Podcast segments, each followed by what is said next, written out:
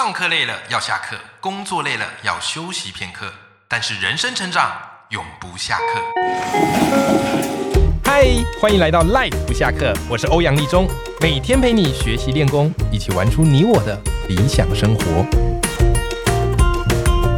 Hello，各位听众朋友，大家好，我是杨立中，欢迎收听 Life 不下课，每天一集不下课，边休息你上进，累积你的复利成长。好，今天我们稍微轻松一下啊，不用整天那么一直上进，好不好？好，来追追剧。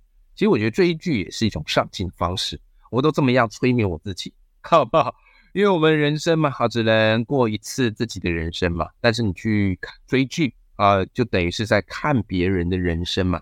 所以你追的剧越多啊，就等于是体验了越多不一样的人生嘛，对不对？因为我们人呢都会有所谓的这个镜像神经元，啊，所以你在追剧的过程当中，你看到这个角色他所遇到的这些痛苦，遭遇到这些体验，以及他解决的一个方式，哎，其实，在你的这个镜像神经元都会下意识的去模仿、学习、跟内化，还有同理，好，所以我自然而然觉得这个追剧、哦。也是学习很重要的一环，哎，这样你追剧是不是就不会有罪恶感了？好，那我自己追剧我都追那个 Netflix 的剧嘛，啊，讨论度也高啊，制作这个质感也很好。好，那我这个人呢，啊，比较俗一点点啊，我通常呢，因为时间也没那么多，好，所以多半我追的剧都是追那个昂档剧啊，然后就是热门剧啊，啊，比较冷门的啊，或是遗珠的，我可能就不见得有那么多时间追。好吧，除非主题我非常感兴趣了。好，那话说回来啊，最近我终于把这部剧追完了。这部剧前阵子很红啦，前阵子很红啦啊。那我是一陆陆续续看啊，然后现在才把它追完啊。那这部戏呢叫做《车真淑医生》。那过去其实我看蛮多那种医疗剧的啊，就是我对医院主题都蛮有兴趣的，就会看啊。之前有看那个什么《机智医生生活》啊啊，然后两季都把它给看完了。那前几个礼拜不是播跟那个志军医生的访谈啊？那以前那个日剧的《一楼》哦，我也有追过，好，所以那种医疗剧哎，我还算是有看过一些。好，那车真淑医生呢这一部，因为我看是医疗剧，我觉得蛮有意思去追啊。后来我发现它其实跟医疗剧没那么像，因为它的重点不在于去解决这些医疗问题啊，反而比较像什么嘞？啊，反而比较再带出一个新的主题，就是。家庭主妇的人生价值观，我觉得这个蛮特别啊，因为从之前我完全没有看过这样的一个主题的剧。好，那如果今天这一集呢，你是没有看过《车真淑医生》这个韩剧的哦，你怕我爆雷，请你此刻哈 就先转身离开，好吧？就先不要听下去啊，因为我既然谈这部剧，我就不可能不讲这部剧的剧情，一定会爆雷啊，所以这个地方先做一个防雷的警示页。好不好？如果你觉得没差，你也没时间看，但想听听欧阳老师怎么介绍这部剧的，OK，欢迎你留下来继续听，可以啊、哦。好，那没有问题的话，来，我先来跟你分享一下，到底这个车真淑医生在演什么，好不好？车真淑医生在演什么？这个主角顾名思义就叫做车真淑啊，车真淑。那其实啊、哦、很特别，他虽然是家庭主妇啊，他是家庭主妇，可是其实是他是有医生执照的。只是后来呢，因为跟他先生结婚嘛，而先生也是医生，哦，结婚之后嘞，她然后怀孕了，然后为了照顾她的儿子跟女儿，还有婆婆，有没有？所以最后呢，她就没有投入职场啊，选择做一个家庭主妇啊，负责打理家中的大大小小的事情，啊，所以呢，整天的生活重心呢，就是她的家人啊，就是她的孩子，有没有？那久而久之之后呢，诶，婆婆。哦，先生甚至孩子都自然而然嘛，把妈妈的付出作为这个理所当然。那故事的一开始呢，就是突然车真鼠呢，哦，他就晕倒，然后他就晕倒，百货公司晕倒。那后来送到医院之后，才发现怎么样嘞？哎呀，原来是肝脏出了问题，所以要去做这个肝脏的移植手术。然后嘞，这个肝脏移植手术不是可以乱移植的啊，就是要去比对哦，来看看有没有适合符合。捐赠的肝，好啦，那后来呢？哦，这个比对之下，发现只有谁符合？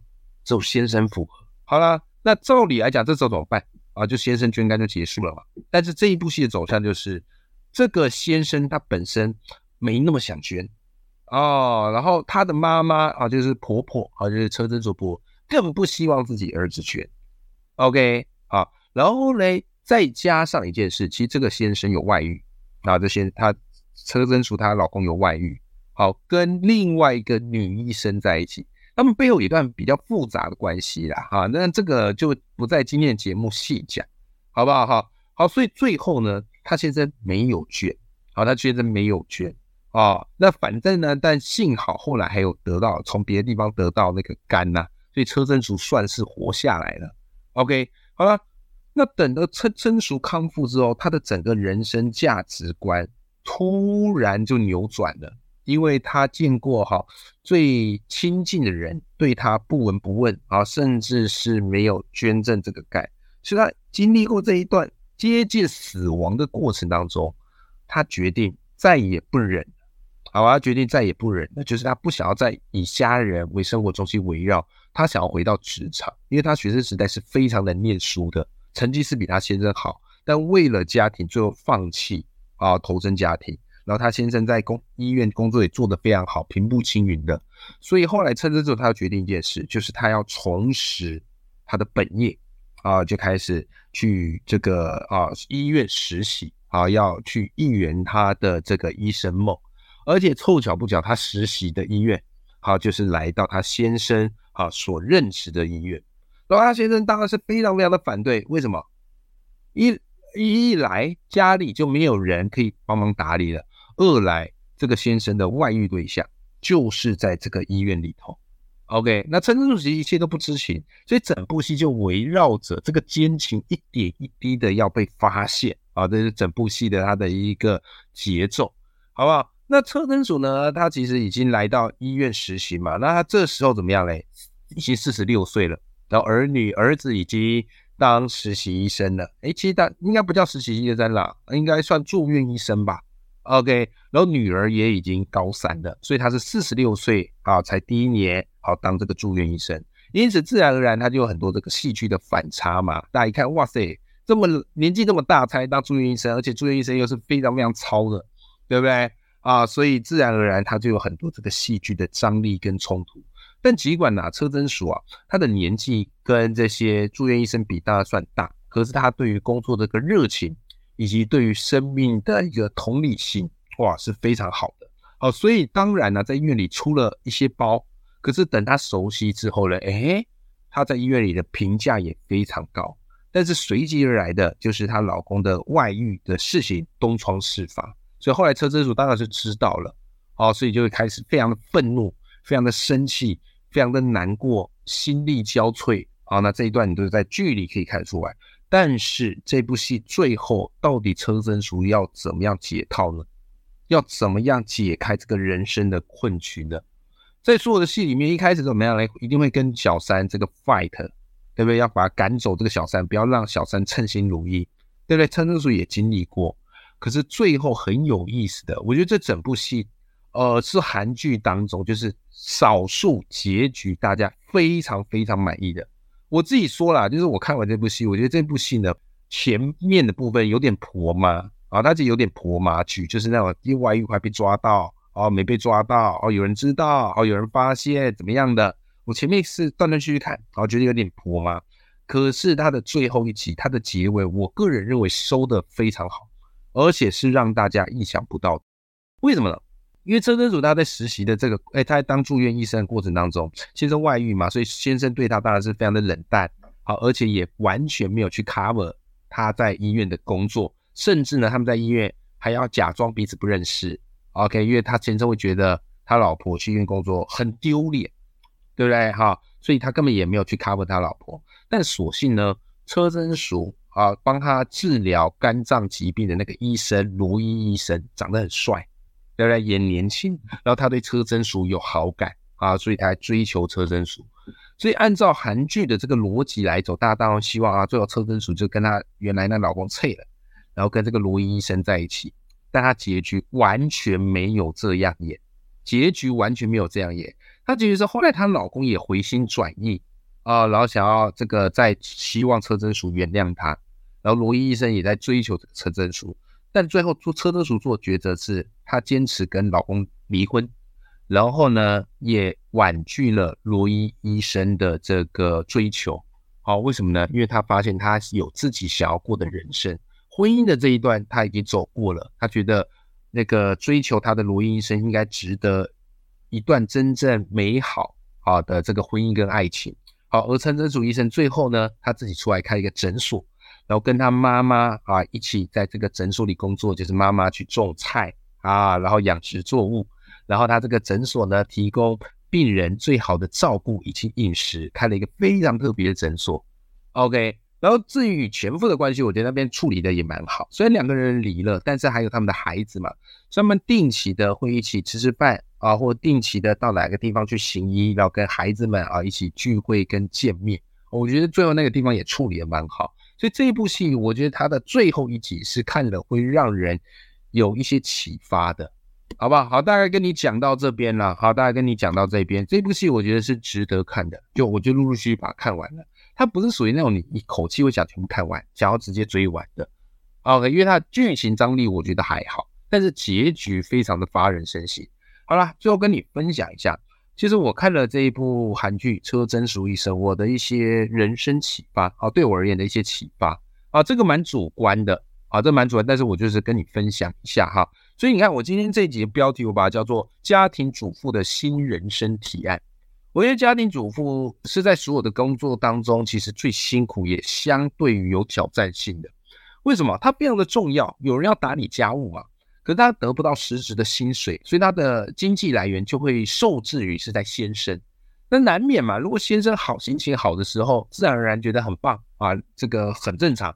可是要是一个心情不好或者吵架的时候，你的经济命脉掐在别人的手上是一件很危险的事，好，所以在车真淑医生里面其实有演过，就他们要去分那个房子的时候，他先生甚至跟车真淑讲说：“老实说，这些房子、这些房产或这些钱的贡献，你根本都没有，对不对？”这个就是很多家庭主播遇到的一个困境，就是他们是有提供很大的一个价值的，可是很难用钱来做衡量，所以甚至会被人家觉得啊，你根本就。赚钱都是靠别人，然后你根本就没有，你只能拿别人给你的钱，对不对？OK，好，这个是在这部戏里面，我觉得他提出一个很重要的课题。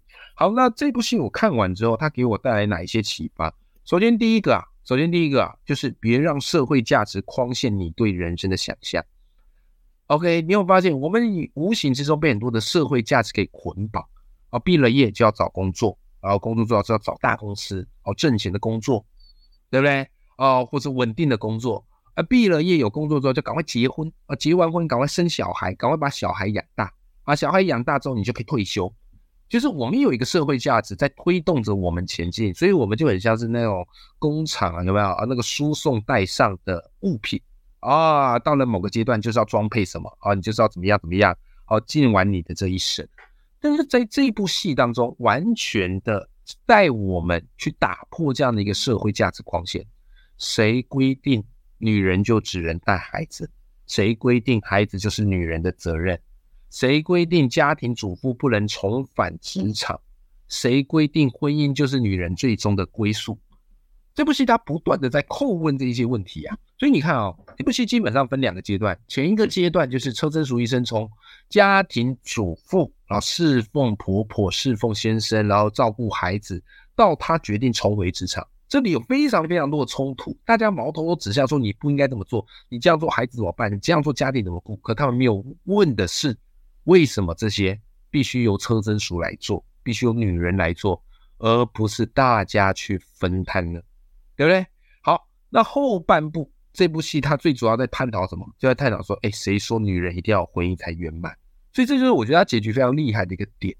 OK，好，我们的逻辑都会觉得啊，最后他会选择另一个真爱，就是真正爱他的那个罗伊医生，人家愿意为他这个捐肝，不像他先生，对不对？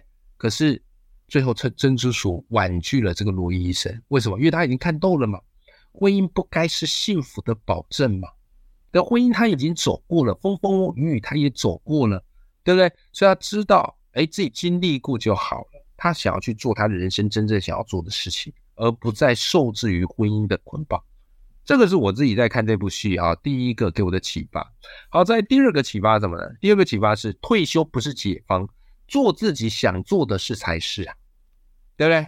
我们现在常常在讲，哎呀，财富自由啊，啊，财务自由啊，对不对啊？你只要财富自由之后，我就赶快退休，我什么事都不用做了，啊，就是靠我这个被动收入，哇，这个生活过得很爽，整天吃喝玩乐。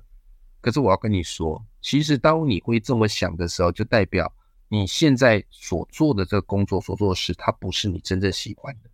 如果你真的在做你喜欢的事，根本不存在退休这个念头，你知道吗？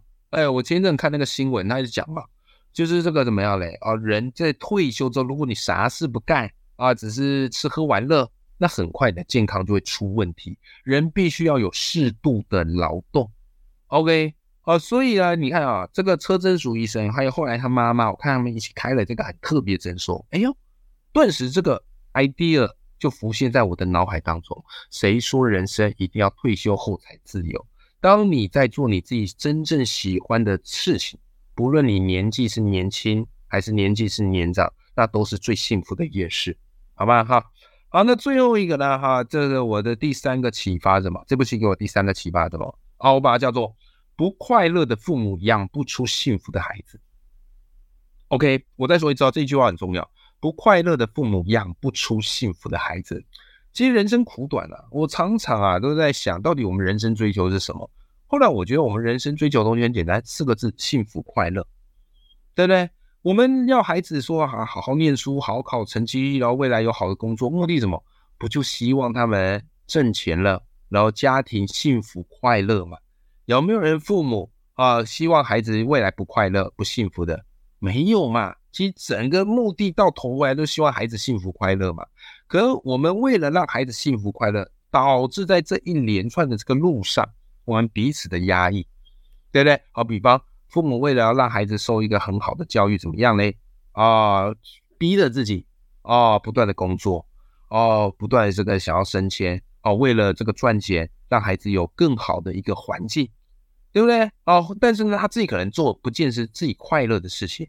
哦，所以呢，这父母他自然而然会压抑嘛，觉得我奉献这些都是为孩子，我压抑自己，我自己很不快乐，对不对啊？然后孩子你还不珍惜，错了。我个人认为，在这部戏他给我们另外一个概念就错了，对不对？如果你父母都不快乐，你又怎么能够指望孩子快乐呢？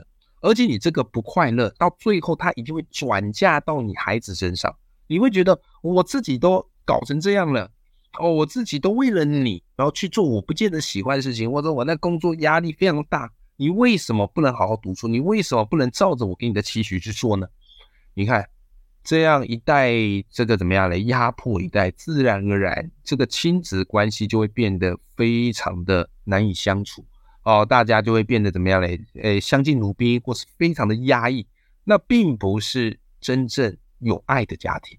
好不好？好，所以这部戏我自己在看的时候，就突然这个 idea 和念头就涌上心中。